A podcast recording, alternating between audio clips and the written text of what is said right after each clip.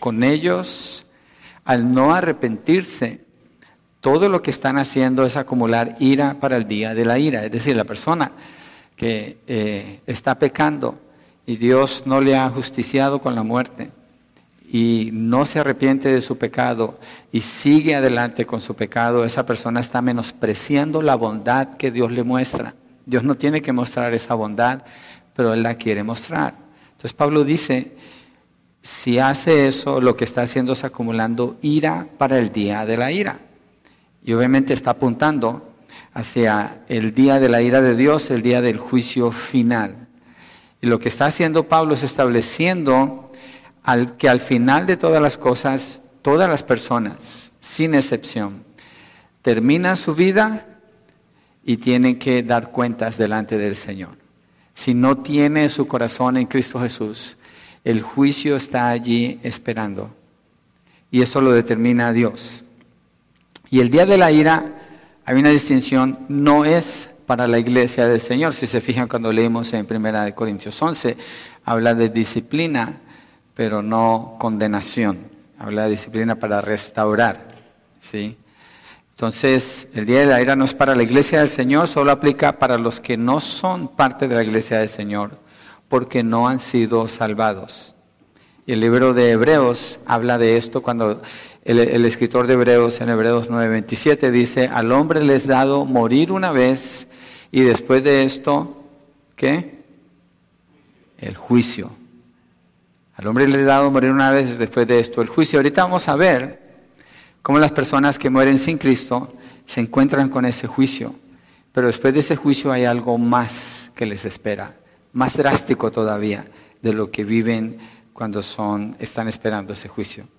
Entonces hay un juicio final, al final de la vida.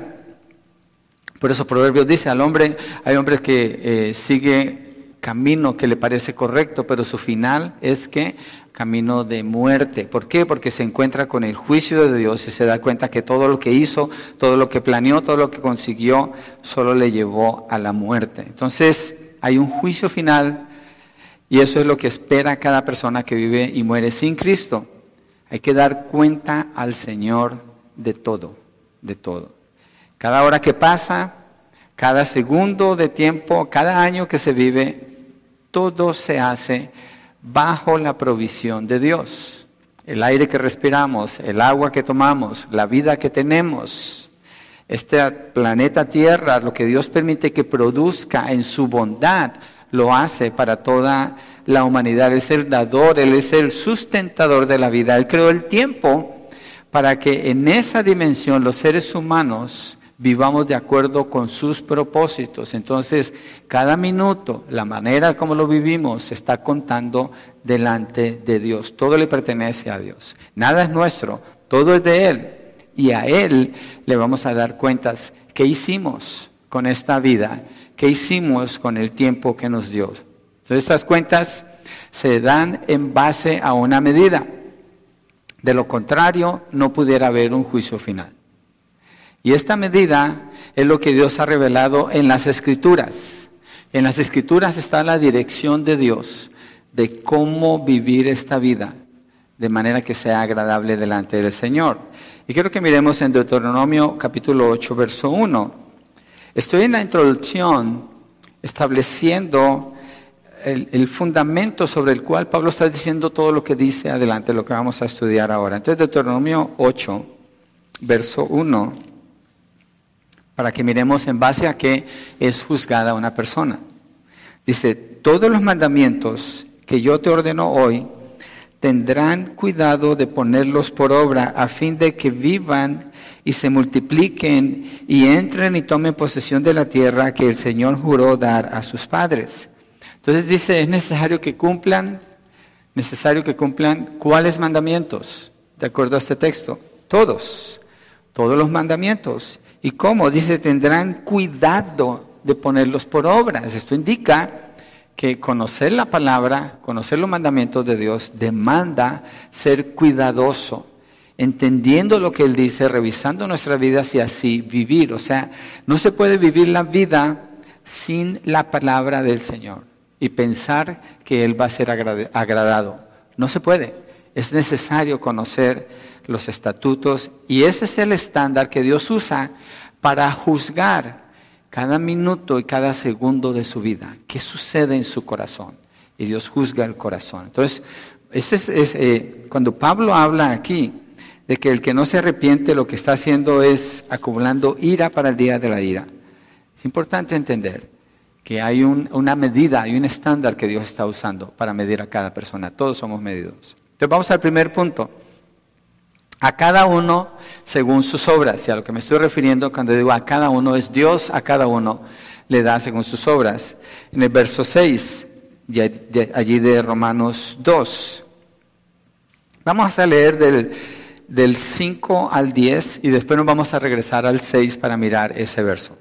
Dice, pero por causa de tu terquedad y de tu corazón no arrepentido, estás acumulando ira para ti en el día de la ira y de la revelación del justo juicio de Dios. Él pagará a cada uno conforme a sus obras, a los que por la perseverancia en hacer el bien buscan gloria, honor e inmortalidad, vida eterna. Pero a los que son ambiciosos y no obedecen a la verdad, sino que obedecen a la injusticia, ira e indignación.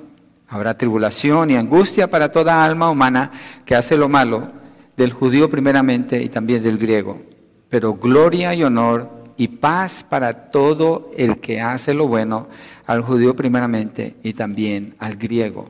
Y se fijan, Pablo está acusando a toda la humanidad y lo empezó a hacer en el capítulo 1 con los gentiles, los que viven descaradamente en su pecado. Aquí se movió a los judíos o a los religiosos que en apariencia están viviendo bien, pero dentro de su corazón hay pecado. Entonces el verso 6 dice, Él pagará a cada uno conforme a sus obras. Entonces, las acciones de una persona durante toda su vida determinan el pago que recibirá de parte de Dios. Todas sus acciones. Hay un pago por eso. Dios es el que da ese pago porque Él juzga cada acción y lo hace, como vimos, en base a su ley. Y en base a esto, Él va a dar el pago.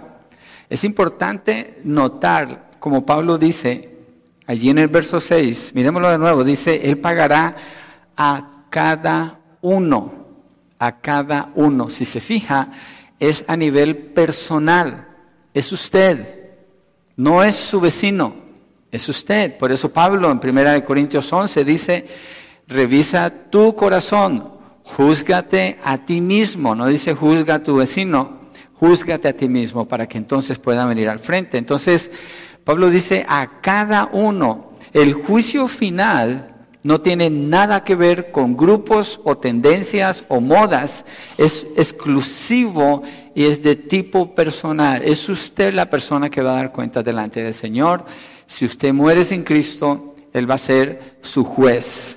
Si usted está en Cristo y muere en Cristo, Dios no va a ser su juez.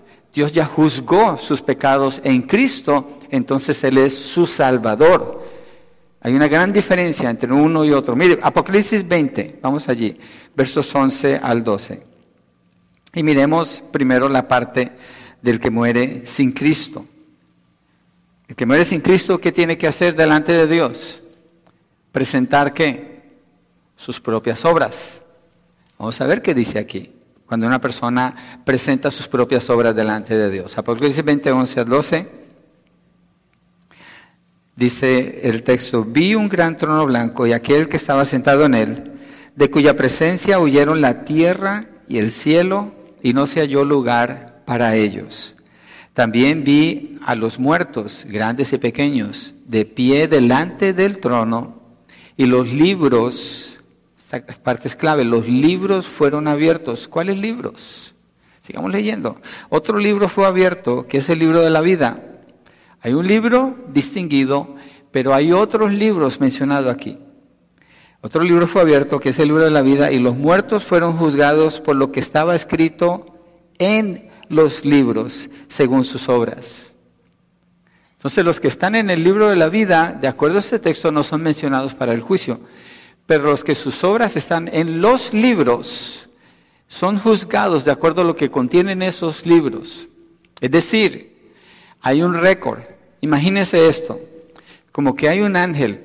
Esto no es, esto no es Biblia, yo estoy suponiendo esto, por favor no me vayan a apedrear al final por haber dicho algo que estoy suponiendo, pero podemos imaginar como que hay un ángel que tiene un libro, ese libro fue designado para usted, tiene su nombre, tiene su fecha de nacimiento, tiene el lugar donde usted vive, tiene todos los lugares donde usted ha estado, tiene todo lo que usted ha dejado en su mente, tiene todas las palabras que usted ha dicho, tiene todo lo que usted ha guardado en su corazón, contiene todas las acciones que usted ha tomado.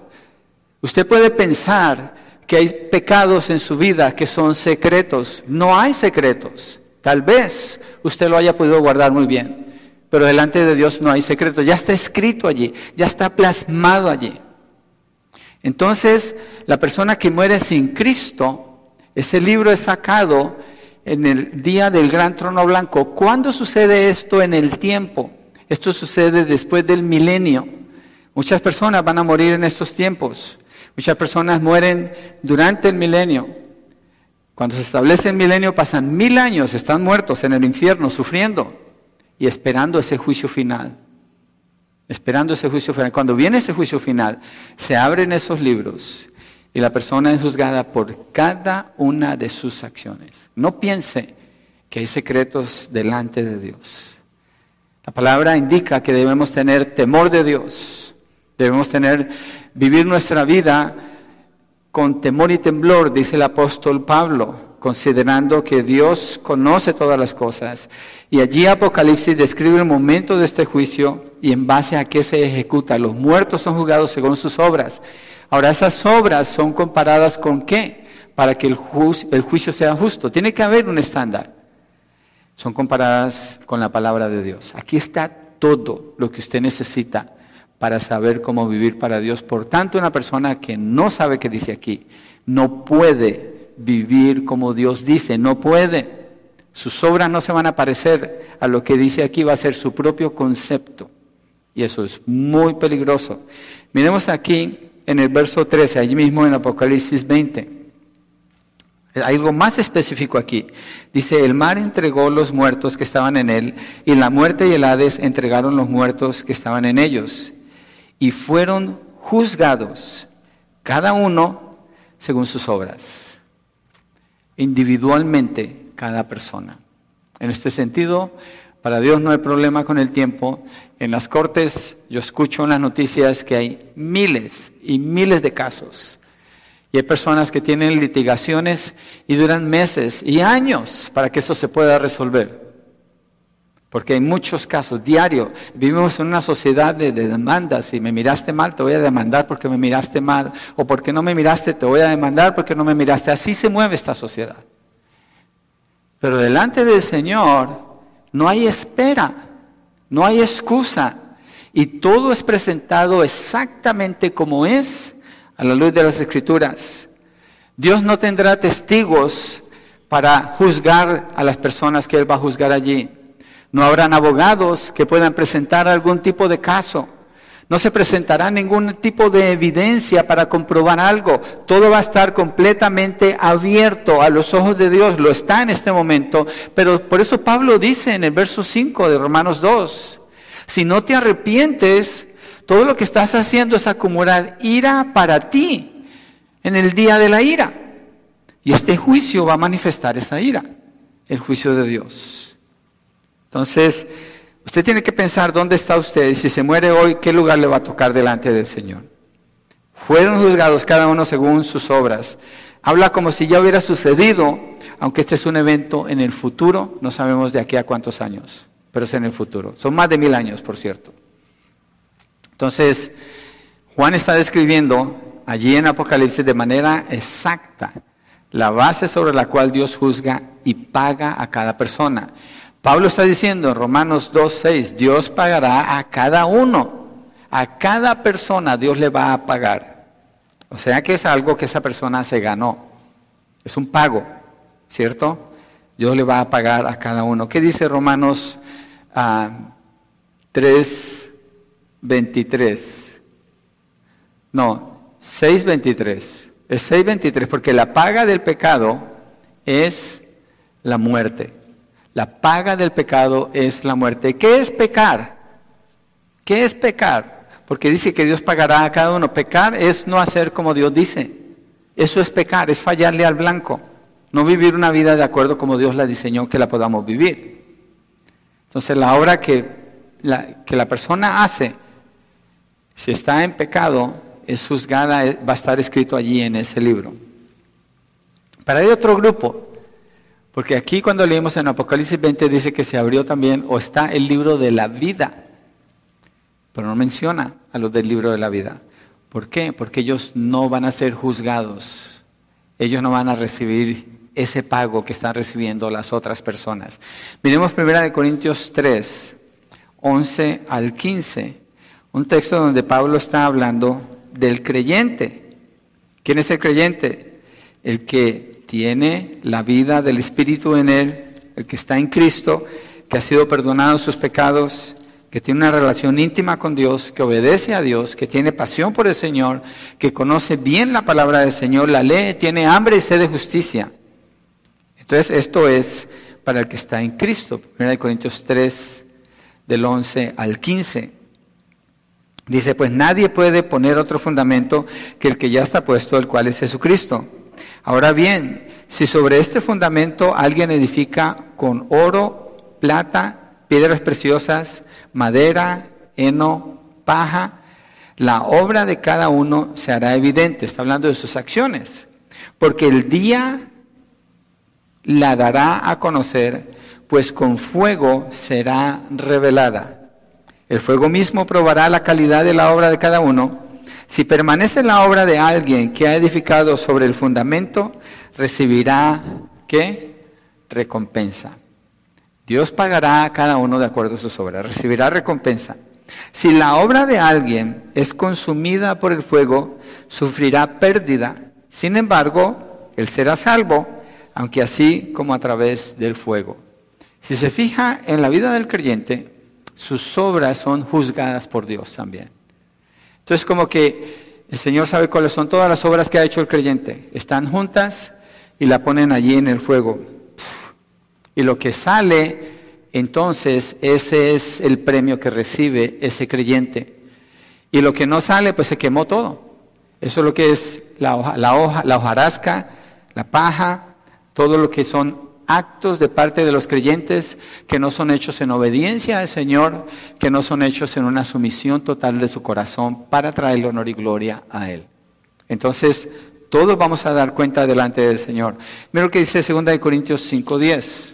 Se avanza un poquito, ahí lo va a encontrar. 2 Corintios 5.10. Dice el apóstol Pablo, porque todos nosotros debemos comparecer ante el tribunal de Cristo. Prestemos atención. Pablo dice que vamos a comparecer los creyentes ante el tribunal de Cristo.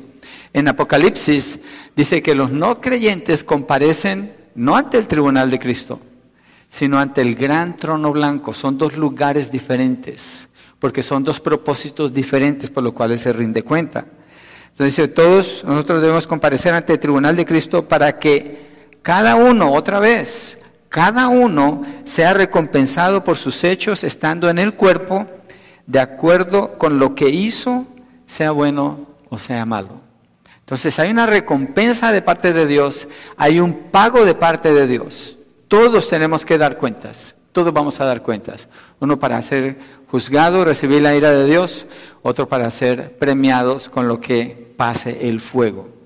¿Sí? Para el creyente no hay juicio contra su alma, hay juicio por sus obras. Para el no creyente hay un juicio por sus obras que condenan su alma por la eternidad. Entonces es importante tener en cuenta esto. Pablo, acuérdese, Romanos capítulo 2, 1 y 2, Pablo ¿qué está haciendo? Pablo está estableciendo el Evangelio del Señor Jesucristo, pero para establecer la enseñanza del Evangelio, antes de llegar a la gracia, antes de llegar a la justicia de Dios en Cristo Jesús, está hablando que la humanidad todos son culpables. No hay nadie que se pueda parar delante de Dios por sí mismo. No existe esa persona. En este caso está acusando a los que conocen de la verdad. Entonces el juicio de Dios no tiene nada que ver con la religión que una persona tenga. No importa la religión que tenga, no importa si es la religión cristiana, no importa, créame, no importa. La religión cristiana no puede salvar a nadie, no le va a salvar.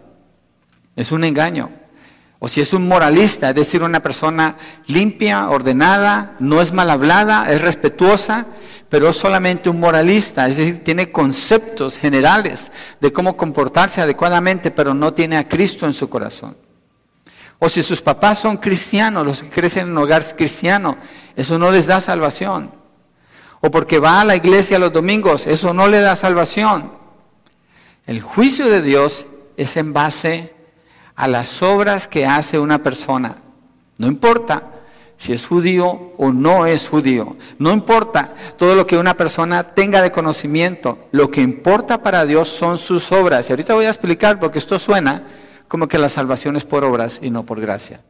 Pero Pablo lo que está diciendo, verso 6, Él pagará a cada uno conforme a qué?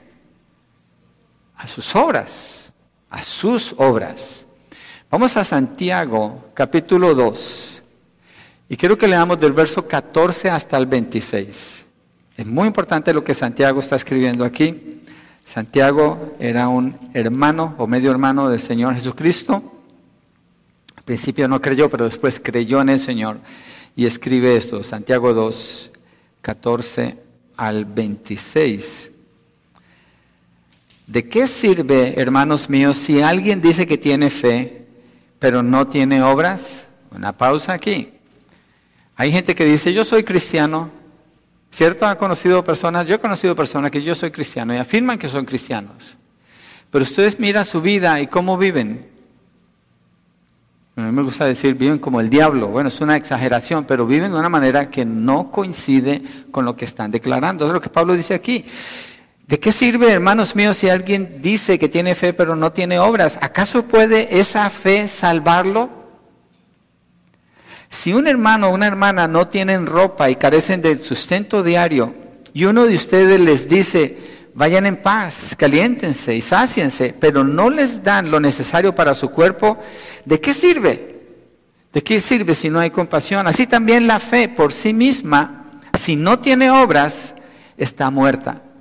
Esto es importante en la descripción que Santiago está dando aquí. Santiago está hablando aquí de una fe muerta, pero es fe.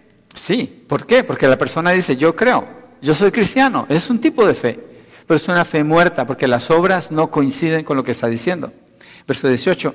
Pero alguien dirá, tú tienes fe y yo tengo obras. Muéstrame tu fe sin las obras y yo te mostraré mi fe por mis obras. ¿Tú crees que Dios es uno? Haces bien. También los demonios creen y tiemblan. Está diciendo, no es suficiente con que digas que yo creo.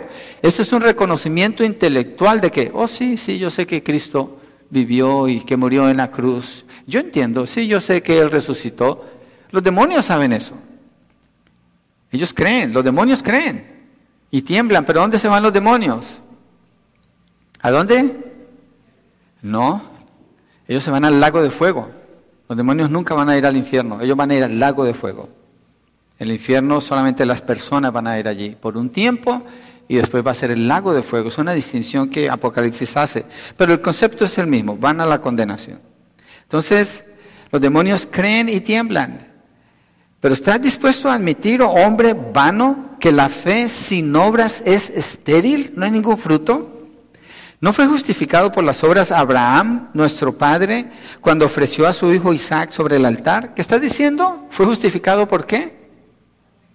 Por las obras. Está diciendo que por sus obras. Dice, ¿no fue justificado por las obras Abraham, nuestro padre, cuando ofreció a su hijo Isaac sobre el altar? Ya ves que la fe actuaba juntamente con sus obras. Aquí lo pone bien claro. La fe actuaba junto con sus obras. Es decir, Abraham decidió creer en Dios.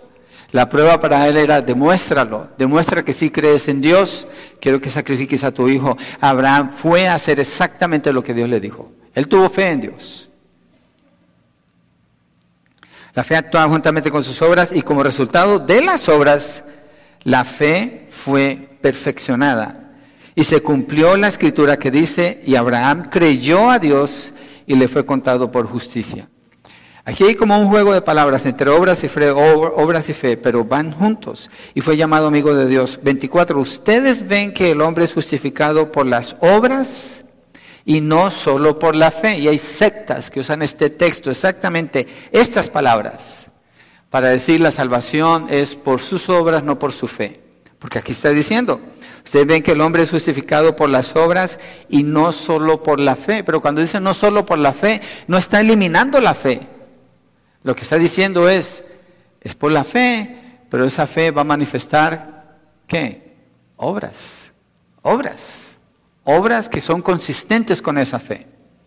Y de la misma manera, ¿no fue la ramera Raab también justificada por las obras cuando recibió a los mensajeros y los envió por otro camino?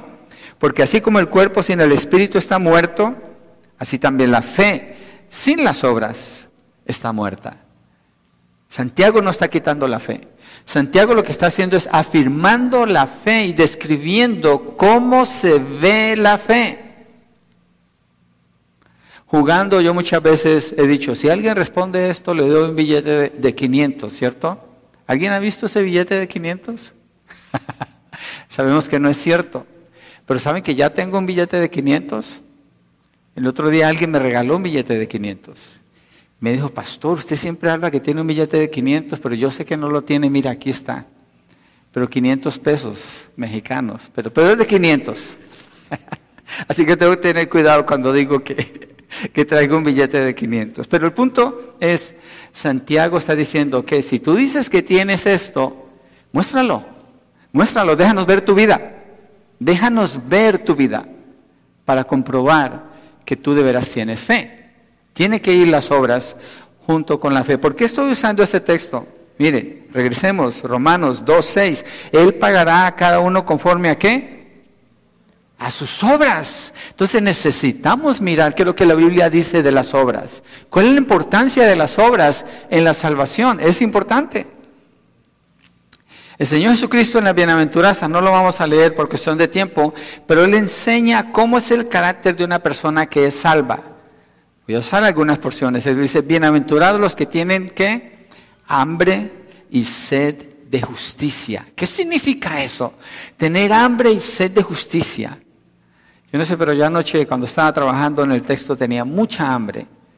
Y fui a la cocina y lo que mi esposa me ofreció no le dije, ah, después voy a considerarlo. Entonces no hubiera tenido hambre. Lo tomé y me lo devoré. Eso es tener hambre. Es decir, usted no espera, se lo come. Hambre y sed de justicia.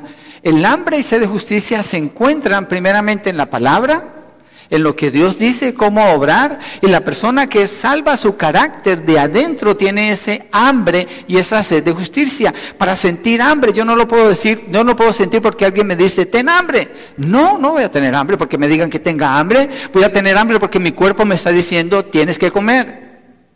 Así es el creyente tiene hambre y sed de justicia. ¿Cuándo? Es su vida así es. No está diciendo que el domingo va y le quita el polvo a su Biblia y entonces se va, se la pone debajo del brazo y llega ya con su cara de cristiano y con su ropa de cristiano. No, está hablando, tiene, tiene, es permanente, hambre y sed de justicia. Esa persona no tiene ningún problema por leer la Biblia, al contrario, quiere leerla, se deleita en ella.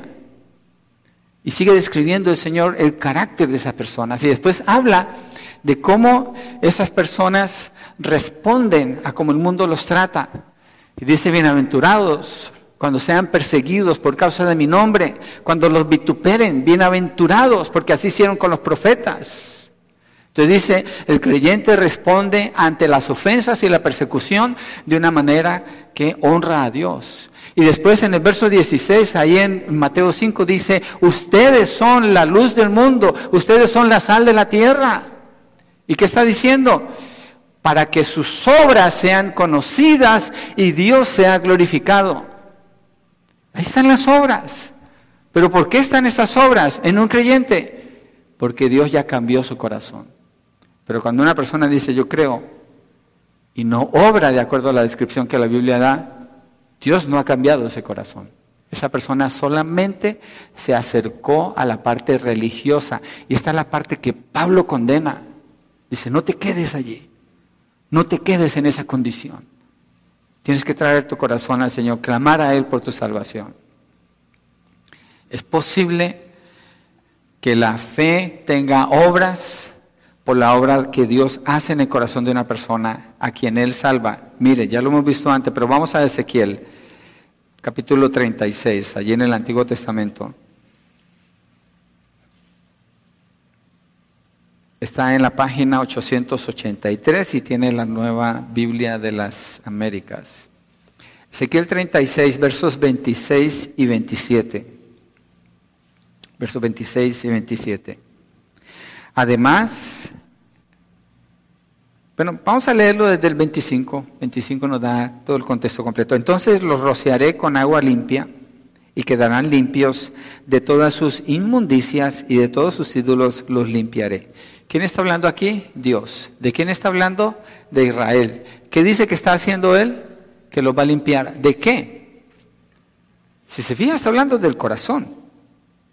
De todas sus inmundicias, de todos sus ídolos, los limpiaré, quedarán limpios, rociaré agua sobre ellos. La iniciativa es de Dios para hacer esta obra.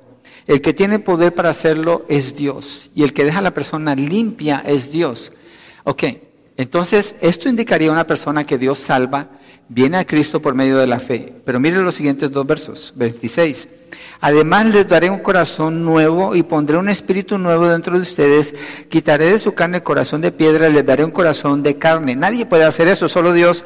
Verso 27. Aquí están las obras. Pondré dentro de ustedes mi espíritu y haré que anden en mis estatutos y que cumplan cuidadosamente mis ordenanzas. Aquí está hablando de las obras. Pero si se fija, es Dios iniciando esa obra, es Dios limpiando a la persona, es Dios quitando el corazón de piedra y dándole un corazón de carne, es Dios poniendo su espíritu dentro de esa persona que le da el poder y la capacidad, porque dice, haré que me obedezcan es Dios. Entonces, cuando Pablo dice Dios le pagará a cada uno de acuerdo a sus obras, está condenando al que dice que cree y no tiene obras. ¿Por qué? Porque le está diciendo, no eres salvo. Para de decir que eres cristiano. No proclames eso. No digas que eres si tú no tienes esas obras. Porque si eres salvo vas a tener todas estas obras. ¿Cuáles? Todas estas obras aquí están descritas y vamos a mirar más en detalle eso, porque Pablo lo cubre. Entonces es una obra de Dios y se va a manifestar en las obras de las personas. No hace Dios robots de las personas que Él salva. Esas personas mantenemos nuestra propia voluntad, solo que está liberada del poder del pecado y tenemos el poder del Espíritu para escoger agradar a Dios. La diferencia con el impío, el no converso, el secular, el pagano, el pecador, es esta. La persona que no está en Cristo no puede vencer el pecado. No puede. ¿Por qué? No tiene el poder de Dios para vencer. No ha sido liberado de las cadenas del pecado. Entonces, frente al pecado, lo que hace es que vive una vida en un ciclo que se repite una y otra vez y otra vez. Y no hay un fruto, no hay un fruto de una fe viva, es una fe muerta, porque no hay salvación. Para esas personas les espera el juicio final si no se arrepienten, porque Dios pone la responsabilidad en el arrepentimiento en las personas. sin embargo, muestra que la obra es de, mire Efesios 1, versos 4 al 7. Efesios 1, versos 4 al 7. Dice así el apóstol Pablo, porque Dios nos escogió en Cristo antes de la fundación del mundo. Nadie escoge a Dios, Dios escoge a las personas, ¿cierto? Nos escogió en Cristo antes de la fundación del mundo para que, mira aquí el, para qué, fuéramos santos y sin mancha delante de Él. Esto está hablando de obras, obras de, obras de santidad. En amor nos predestinó para adopción como hijos para sí mediante Jesucristo, conforme a la buena intención de su voluntad, verso 6, para alabanza de la gloria de su gracia que gratuitamente ha impartido sobre nosotros en el amado. Entonces, no podemos decir que Dios salva a una persona para que su vida no represente santidad. No podemos decir que Dios salva a una persona para que su vida no traiga alabanza y gloria a Dios. No podemos decir, es una negación. Entonces, por eso Pablo está diciendo, Dios le pagará a cada uno de acuerdo a sus obras, porque los que son salvos, Dios los salvó para manifestar este tipo de vida. Dios no miente, Dios no es débil para no poderlo cumplir, Él es soberano, Él garantiza que así es. Entonces el creyente va a vivir como aquí dice.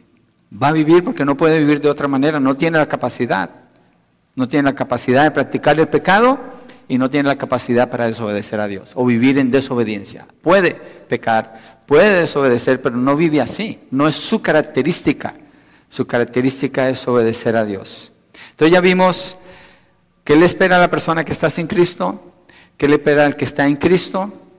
El que está sin Cristo es condenación, el que está en Cristo es sus obras pasadas por fuego para determinar cuál es el premio que recibe delante de Dios, no de la salvación, sino de los galardones. Segundo, ya quedó claro que Dios a cada uno le paga de acuerdo a sus obras, ¿cierto? No es suficiente decir yo creo y pensar que ya o voy los domingos a la iglesia y ya, ya la tengo lista no podemos confiar en nada de eso. Tienen, nuestras obras tienen que hablar. Segundo punto, a los que hacen lo bueno, vida eterna, que Pablo hace más la distinción ahora sí. A los que hacen lo bueno, vida eterna. Verso 7, allí en Romanos 2, nuestro texto base. Dice, a los que por la perseverancia en hacer el bien buscan gloria, honor e inmortalidad. Dos puntos, vida eterna. Está describiendo cómo es la vida de una persona que hace lo bueno? ¿Cómo es la vida de una persona que es fiel, hablando de fiel a Dios? ¿Sí? Y dice, eh, en otras partes, antes de, explicar esto, Pablo está diciendo primeramente al judío, primeramente después al griego, está hablando de la responsabilidad que el judío tiene por el conocimiento que tiene, ¿sí? Y que no hay diferencia en cuanto al conocimiento para todas las personas. Entonces lo que hace al presentar ese orden no es una distinción entre una persona y otra, sino más bien un orden en que Dios va a obrar con las personas. Por eso los, judíos siempre salen primero. Entonces, a los que por la perseverancia en hacer el bien buscan gloria, honor e inmortalidad, lo que les mueve a estas personas, de acuerdo a las palabras que Pablo está usando aquí, cada día de sus vidas, apunta en una sola dirección.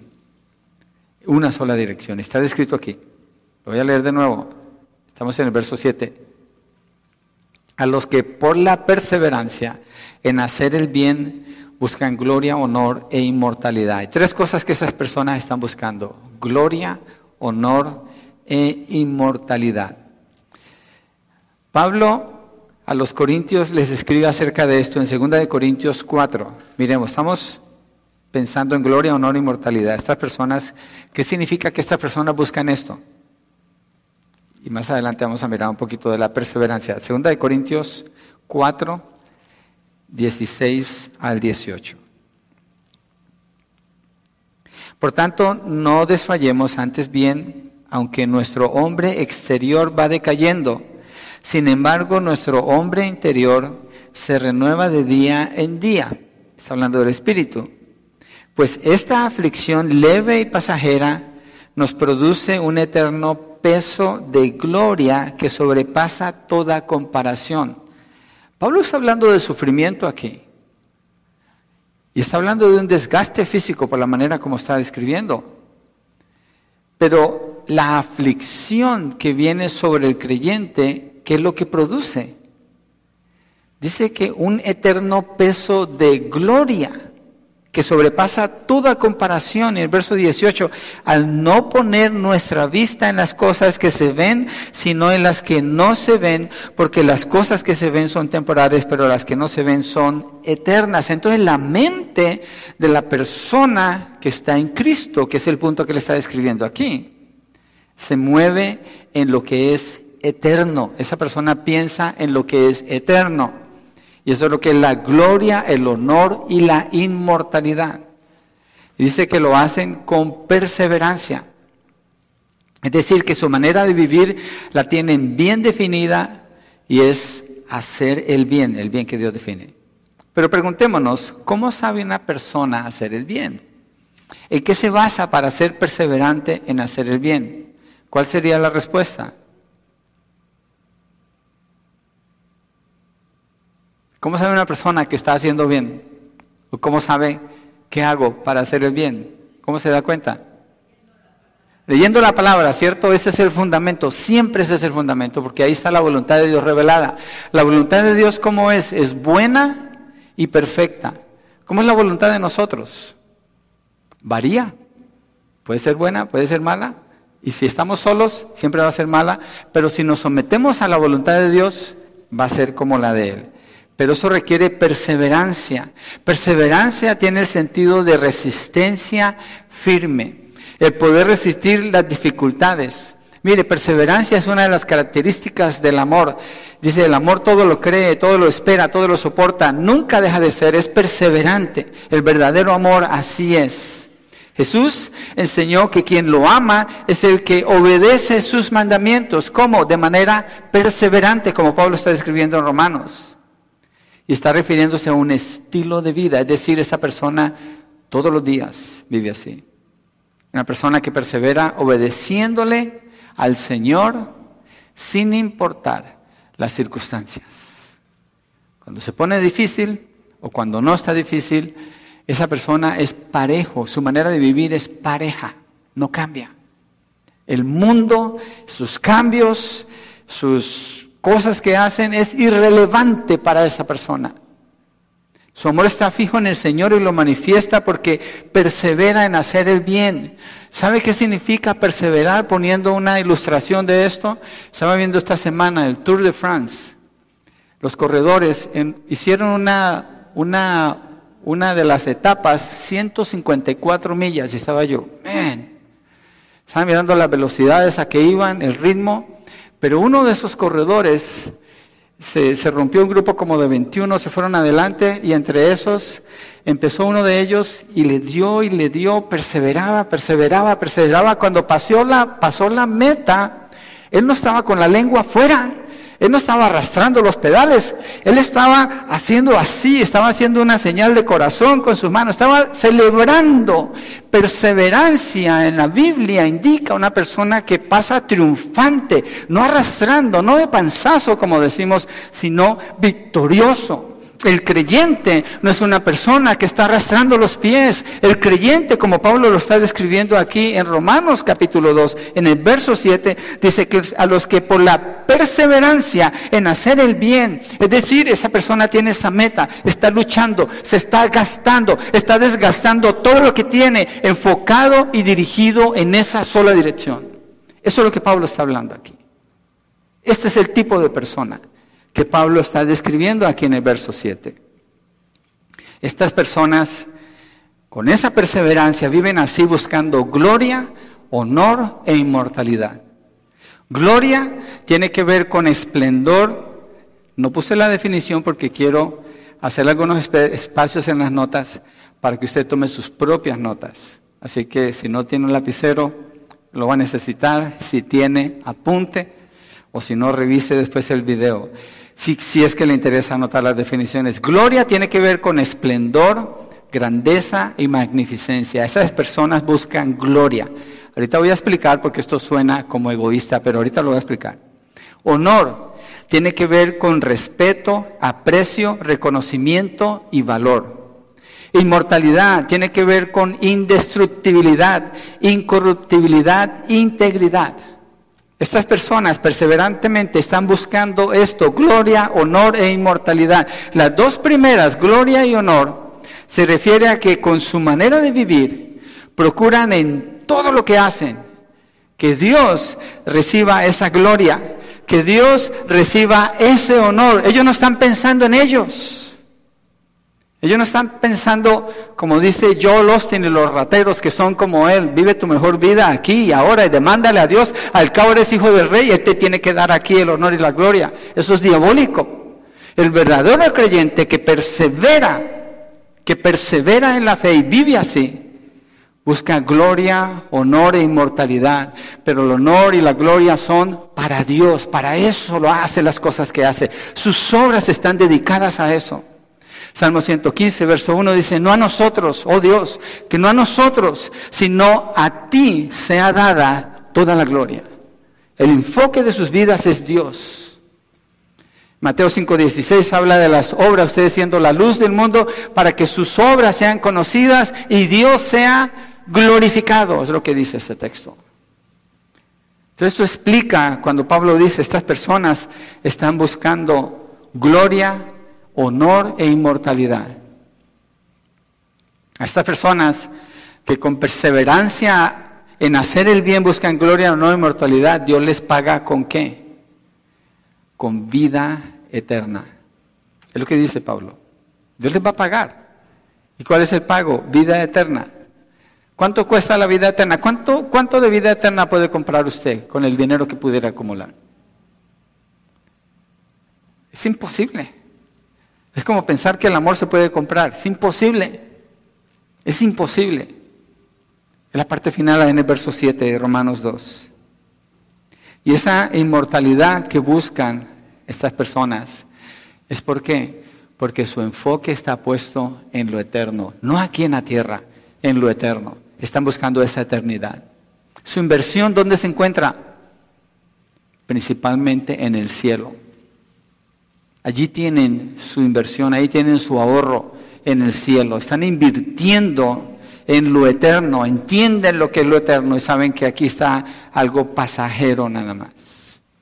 Y el Señor ofrece vida eterna los que viven para el Señor porque son salvos solo mueren una sola vez y de allí les espera la vida eterna en la presencia de Dios sin dolor, ni llanto, ni enfermedades. No habrá más muerte, ni oscuridad, ni temor, ni inseguridad. Serán consolados y tendrán vida para siempre junto con Cristo Jesús.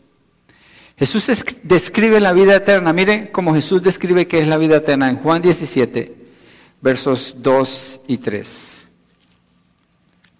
Juan 17, versos 2 y 3.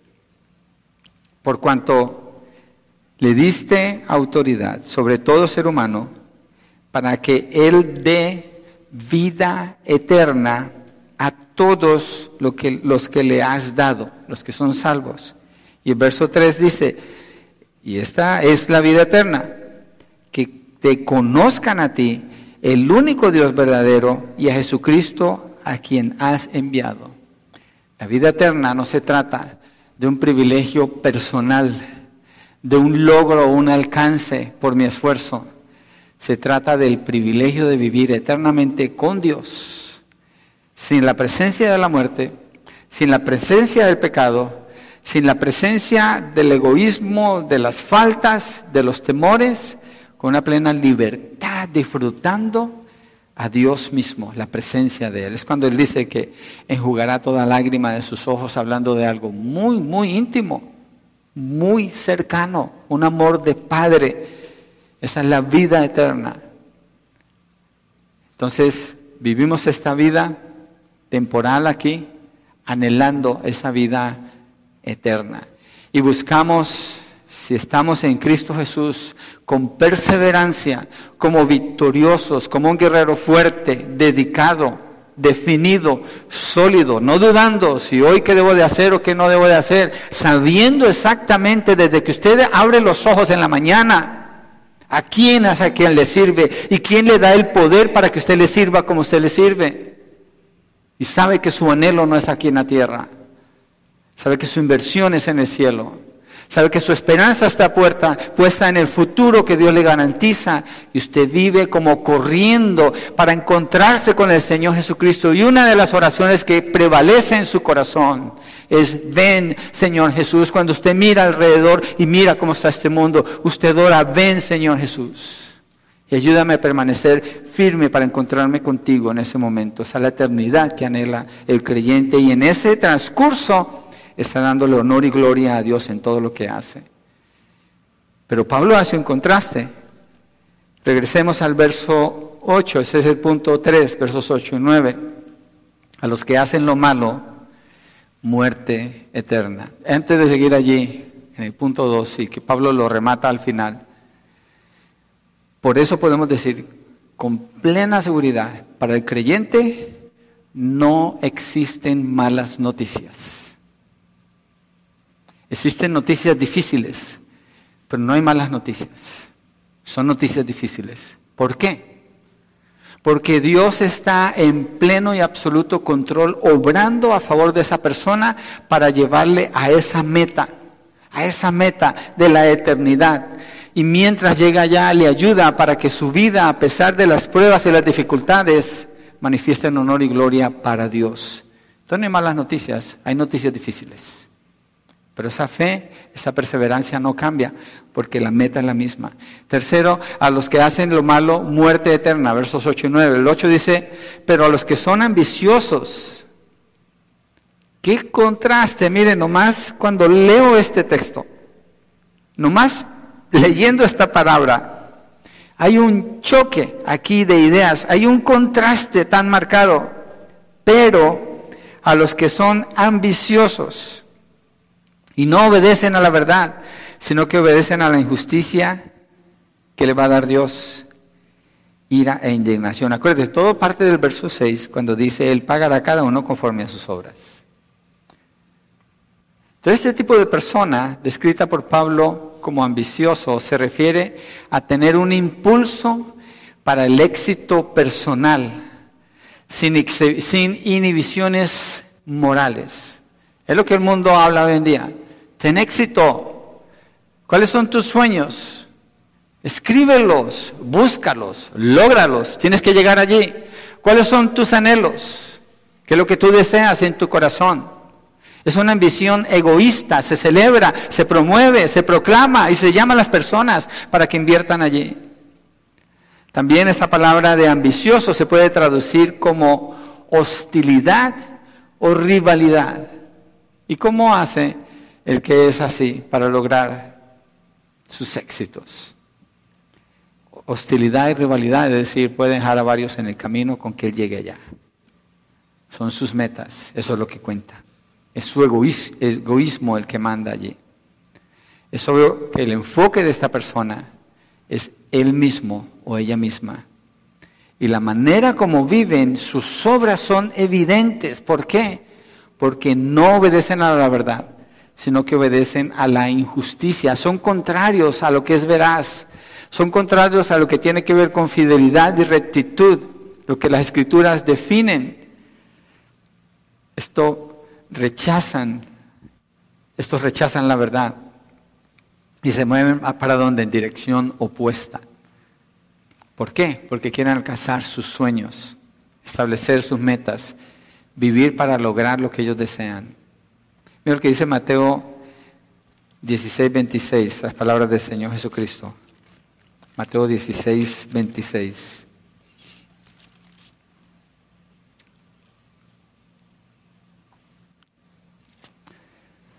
No se preocupen, si les da hambre ahorita, es un poquito largo el mensaje, yo los invito a comer ahorita. Vamos a comer, ponemos unas mesas y comemos todos juntos. Ahora tenemos un parlac, así que Mateo 16, 26, lo que el Señor Jesucristo está diciendo. Pues, ¿qué provecho obtendrá un hombre si gana el mundo entero, pero pierde su alma? ¿O quedará un hombre a cambio de su alma? Pablo está diciendo de estas personas que no obedecen a la justicia, buscan su propio propósito, sus propios sueños, su inversión está en ellos mismos y aquí en la tierra. ¿Pueden lograr ganar el mundo entero? Seguro que debe haber maneras donde se llegue así. Hay muchos que a eso se dedican, el mundo así piensa. O por lo menos el pedacito que anhela. Pero ¿de qué le sirve? El Señor dice, ¿y qué? ¿Y qué? Al final tienes que dar cuenta por todo lo que hiciste y tus obras no son en obediencia a la justicia de Dios. Entonces, ¿qué? ¿Qué vas a hacer? ¿Qué va a pasar con tu alma? Nomás la condenación, porque dice Pablo allí en el verso 7, ¿qué le va a dar Dios? A los que, por la, perdón, el 8, pero a los que son ambiciosos y no obedecen a la verdad, sino que obedecen a la iniquidad, a la injusticia, perdón, ira e indignación. Esa es la paga de Dios. ira e indignación. La ira tiene el sentido de la expresión punitiva. Punitiva aquí habla de castigo. La expresión de castigo de la justa indignación de Dios hacia el pecado. De eso habla. Describiendo una ira que se ha ido acumulando por largo tiempo por no obedecer la justicia de Dios. Y se refiere a la venganza de Dios contra los impíos. En Romanos 12, 19 el Señor dice, mía es la venganza, yo pagaré. Entonces esa ira de Dios, que está en, en absoluto control porque Dios es soberano, es derramada sobre la persona de manera perfecta, constante, continua como venganza de Dios porque esa persona decidió no obedecerlo a Él. hay gente que dice, cuando se les habla del Evangelio, de la palabra, eso es lo que tú piensas. No, eso es lo que Dios dice. Cuando evangelizamos, no es lo que yo pienso, es lo que Dios dice y Dios te llama al arrepentimiento y si no lo haces, esto es lo que Dios dice. Él te va a pagar de acuerdo a tus obras. Es tu decisión, pero aquí dice claramente lo que Él va a hacer. Dice ira e indignación. Indignación se refiere al castigo de Dios dado con toda su, furia. Y Pablo al dar esta descripción del pago de Dios, no está hablando de un evento, como una explosión de ira, por ejemplo, en un tiempo. A lo que se refiere es al castigo eterno, perfecto y justo de Dios en contra de estas personas. Hebreos 10:31 dice, horrenda cosa es caer en las manos del Dios vivo. Sigamos ahí en Romanos 2.9. Verso 9 dice, habrá tribulación y angustia para toda alma humana que hace lo malo, del judío primeramente y también del griego. Tribulación se refiere a apretar. Es interesante esta palabra en griego. Tribulación se refiere a apretar, opresión. Deja ver la condición del que es castigado por Dios. Y añade angustia, tribulación y angustia. Angustia es un estado constante de estar, es como estar apretado contra un rincón, aprisionado, sofocado de continuo, sin ninguna libertad de movimiento, sin ninguna libertad, en una estrechez, un limitamiento total, un espacio pequeño. Esa es la ira de Dios, esa es la angustia que Dios va a producir. Ese es el pago que les espera a los que no quieren obedecer al Señor. Ira e indignación, angustia. Hay personas que tienen un concepto tan errado del lago de fuego del infierno, donde piensan que va a haber un cierto espacio donde se van a mover. Es el lago de fuego donde el fuego no se, no se apaga donde su gusano no se consume, lo que está hablando de un sufrimiento constante, pero la persona está completamente aprisionada, apretada por la ira de Dios que no se va a detener por toda la eternidad, porque Él es Dios y Él justamente lo, estaba haciendo, lo va a estar haciendo por la eternidad. ¿Por qué? Porque al vivir no obedeciendo a Dios, cada pecado que se comete, es, un, es una ofensa infinita contra un Dios infinitamente justo y santo y el castigo será infinito, infinitamente justo y santo contra esa persona. Toda la ira de Dios. Toda la ira de Dios. Y esto lo habrá, lo hace Dios como pago para toda alma humana que hace lo malo, del judío primeramente, también del griego. No hay excepción, es parejo para todos. No hay preferencia, no hay escapatoria. Dios estará sentado en su trono para juzgarlo. Además debe considerar que en el momento de su muerte, de su muerte, si usted no está en Cristo, le pertenece a Dios, no a usted. Usted no decide cuándo se va a morir, Dios decide cuándo se va a morir. Tal vez mañana sea el día en que usted muera, tal vez hoy. Eso le pertenece a Dios. Esa decisión le pertenece a Dios. Apocalipsis dice que Jesucristo tiene en sus manos las llaves del Hades y de la muerte. Usted está en peligro continuamente si usted no está en Cristo. Y Dios le va a dar el pago de sus obras. Dios es el que sostiene la vida de cada, cada persona. Cada respiro que usted toma, Dios se lo está permitiendo tener. Y dice, no importa si es judío o si es griego, si va a la iglesia o si es un pagano, si es un ateo práctico o si es secular, no importa su religión, ni su tradición, ni su razonamiento, habrá tribulación y angustia.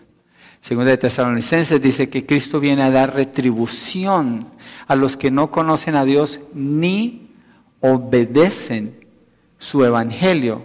Lo está conectando inmediatamente con las obras. Apocalipsis 25 dice que van a ser arrojados al lago de fuego, que es la muerte segunda. Es decir, una persona que muere sin Cristo va al infierno. Acuérdese, va al infierno a sufrir. Y allí está esperando el juicio del gran trono blanco. Son resucitados después del milenio. El Señor les da el cuerpo con que vivieron aquí. Se abren los libros. El Señor los juzga de acuerdo a sus obras y los lanza al lago de fuego. Eso es lo que se conoce como la segunda muerte. Una persona que está sin Cristo y muere en esa condición, le espera después una segunda muerte. ¿Por qué una segunda muerte? Porque van a recibir el cuerpo con que vivieron aquí. Un cuerpo que allí es donde el gusano nunca se apaga, nunca se, se muere. Porque esa persona va a tener el cuerpo físico con que vivió aquí y experimentará, su espíritu se une con su cuerpo para experimentar ese sufrimiento por la eternidad, donde nunca hay salida de allí. Punto cuatro. Pero Dios le va a pagar a cada uno. Dios le va a pagar a cada uno. A los que hacen lo bueno, gloria eterna. Verso 10. Dice, pero gloria y honor y paz para todo el que hace lo bueno, al judío primeramente también el griego, indicando que no hay excepción. Y ese pero está haciendo de nuevo un contraste marcado aquí. Solo existen dos personas de acuerdo a lo que estamos leyendo aquí. Dos personas nada más. Los que reciben la ira de Dios, los que reciben honor y gloria de parte del Señor. Es abismal la diferencia que hay entre uno y otro gloria y honor y paz. En el verso 7 Pablo se refiere a la gloria que buscan para Dios. En este verso muestra cómo Dios les da un estado glorioso, plenitud de respeto y valor que es igual al honor que Cristo Jesús ganó por su obediencia y su obra perfecta.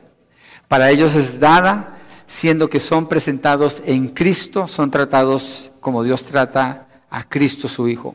Y la paz que es el bienestar permanente, libertad de aflicción, armonía, tranquilidad. Esta paz es fundamentada en la relación como hijos de Dios, habiendo sido adoptados por la obra de Cristo. Mire Filipenses 3, 20 al 21, ya casi terminamos. Filipenses 3, 20 al 21. Estamos llegando al final. Y qué bueno que el texto nos permite terminar en esta nota tan positiva tan llena de esperanza. Por eso, con estas noticias, ¿cómo un creyente puede pensar que hay malas noticias? Más bien hay noticias difíciles. Filipenses 3, 20 al 21. Y aquel que es poderoso para hacer todo mucho más abundantemente de lo que pedimos. Oh, perdón, me fui a Efesios y es Filipenses. Con razón me estaba mirando así. Filipenses 3, 20 al 21. Porque nuestra ciudadanía está en los cielos, de donde también ansiosamente esperamos a un Salvador, el Señor Jesucristo, el cual transformará el cuerpo de nuestro estado de humillación en conformidad al cuerpo de su gloria parecidos como Cristo, por el ejercicio del poder que tiene aún para sujetar todas las cosas en Él mismo. Un cuerpo glorioso. Estamos en un cuerpo de humillación, un cuerpo que con el tiempo no se pone mejor. A todos nos duele algo, todos tenemos algo que ver con algún tipo de medicina o de médico, y a todos nos espera una tumba donde va a estar ese cuerpo un día. Pero si estamos en Cristo, tenemos esta esperanza. Este cuerpo de humillación es para este tiempo, pero me espera un cuerpo glorioso. Y la garantía es porque el que sostiene todas las cosas con su palabra de poder, Él vendrá y hará una transformación haciéndome como Él es. No como Dios, pero como, Él es en su cuerpo resucitado, el Señor Jesucristo. Él ganó eso para los que son de Él. Y Pablo dice, para todo, mire el énfasis, el que hace lo bueno al judío primeramente, también al griego. El énfasis sigue manteniéndose en las obras. Allí mantiene el énfasis. El que hace lo bueno son acciones, son obras, Dios bendecirá de manera permanente a quien manifiestan lo bueno en sus obras. Esas obras son presentadas por Pablo en Efesios 2, 8 al 10. Con este texto voy a terminar, Efesios 2, 8 al 10. ¿Por qué quiero terminar con este texto? Porque lo que Pablo dice en Romanos está hablando de las obras. Y lo que Pablo dice en Efesios está hablando de las obras en relación con la salvación. ¿Cuál es la relación de las obras con la salvación? No para la salvación, sino con la salvación. Mira lo que dice verso 8. Porque por gracia ustedes han sido salvados por medio de la fe. Aquí no hay obras, ¿cierto? Estamos claros en esto. Aquí no, él no mencionó obras hasta aquí. Por medio de la fe. Y esto no procede de ustedes. ¿Qué es lo que no procede de ustedes? La fe. Porque está hablando que por medio de la fe es la salvación. Ni siquiera la fe es de ustedes, sino que es don de Dios. Aún la fe para poder creer en Cristo Jesús es un regalo de Dios. No hay ninguna obra humana. Inmediatamente en el verso 9 dice, el énfasis en las obras, no por obras, para que nadie se gloríe. Cuando Dios juzga esas obras, una persona no puede decir, Señor, mira todo lo que hice por ti. No. Cuando una persona dice la palabra que recibiremos coronas, esas coronas no es para decir, mira las coronas que yo gané, sino para tomar esas coronas que representan esas obras de obediencia, tirarla a los pies del Señor Jesucristo y adorarlo porque Él permitió que hiciéramos esas obras. El honor es para Él. No por obras, para que nadie se gloríe. Verso 10. No, no son obras para salvación, pero miren verso 10, cuando está diciendo, si está la salvación, esto es lo que va a pasar, porque somos hechura suya, creados en Cristo Jesús, para hacer buenas obras, las cuales Dios preparó de antemano para que anduviéramos en ellas. El énfasis sigue siendo las obras, pero no obras que nosotros figuramos o somos tan creativos que logramos ponerlas juntas. Son obras que Dios preparó de antemano para que anduviéramos en ellas. Y Dios nos juzga de acuerdo a esas obras a los que estamos en Cristo, garantizando un estado eterno de gloria, honor y paz. Entonces, Dios le va a pagar a cada uno según sus obras. A los que hacen lo bueno, les va a dar vida eterna. A los que hacen lo malo, les va a dar muerte eterna. A los que hacen lo bueno, de nuevo, una gloria eterna, un estado glorioso y maravilloso. Eso depende de Dios. Vamos a ponernos de pie y porque, y porque no mejor vamos y le damos gracias al Señor para cerrar y Vamos a orar por el tiempo que queremos tomar para compartir también los alimentos ahora. Wow, gloria a Dios. Así Pablo le quita toda, todo orgullo a las personas, a todos, sin excepción. Y así establece el, el Evangelio. Quita todo, juzga a todos, condena a todos antes de presentar lo que es la gracia y la bondad del Señor. Padre, gracias por lo que inspiraste al apóstol Pablo que escribiera, que trae confrontación a nuestras vidas, llama nuestra atención, nos advierte y nos indica, Señor, la necesidad de entender la conexión entre la fe y las obras. La necesidad, porque hay personas que han recibido un evangelio falso. Piensan que porque un día repitieron una oración son cristianos y no lo son. Sus vidas reflejan maldad, no bondad. Sus vidas se caracterizan no por obediencia, sino por desobediencia. Desobedecen, desobedecen la justicia de Dios. Su vida se caracterizan porque no buscan lo eterno, el honor y la gloria para ti, pero sus propios deseos egoístas. Y solo les espera condenación si no se arrepienten. Están acumulando ira para ellos, para el día de la ira. Pero la oferta de la salvación allí está en Cristo Jesús. Por eso Pablo habla del creyente. Porque al que cree en Cristo y con perseverancia busca el honor y la gloria y la eternidad, Dios le garantiza esta vida eterna, esta paz, esta transformación gloriosa para vivir eternamente con Dios. Dios pagará a cada uno según sus obras. Señor, gracias. Gracias, Señor, pedimos por las personas que no están en Cristo. Suplicamos, Señor, que tengas misericordia, les permitas entender estas palabras que dice Pablo. Arrepentirse, clamar a ti, no quedarse donde están, pero venir a ti. Suplicamos, Señor, rogamos que les permitas, Señor, ser salvos. Y clamamos con estas personas, arrepiéntanse, para que no reciban condenación e ira, sino salvación y vida eterna. Y los que son salvos, Señor, Dios pagará a cada uno por esas buenas obras, hechas en obediencia a tu palabra, por conocer tu palabra, por saber la verdad. Gracias, porque nos llena de esperanza, Señor, porque nos hace mirar al futuro como con un deseo grande de vivirlo en perseverancia, acercándonos más y más a ti. Gracias, Padre.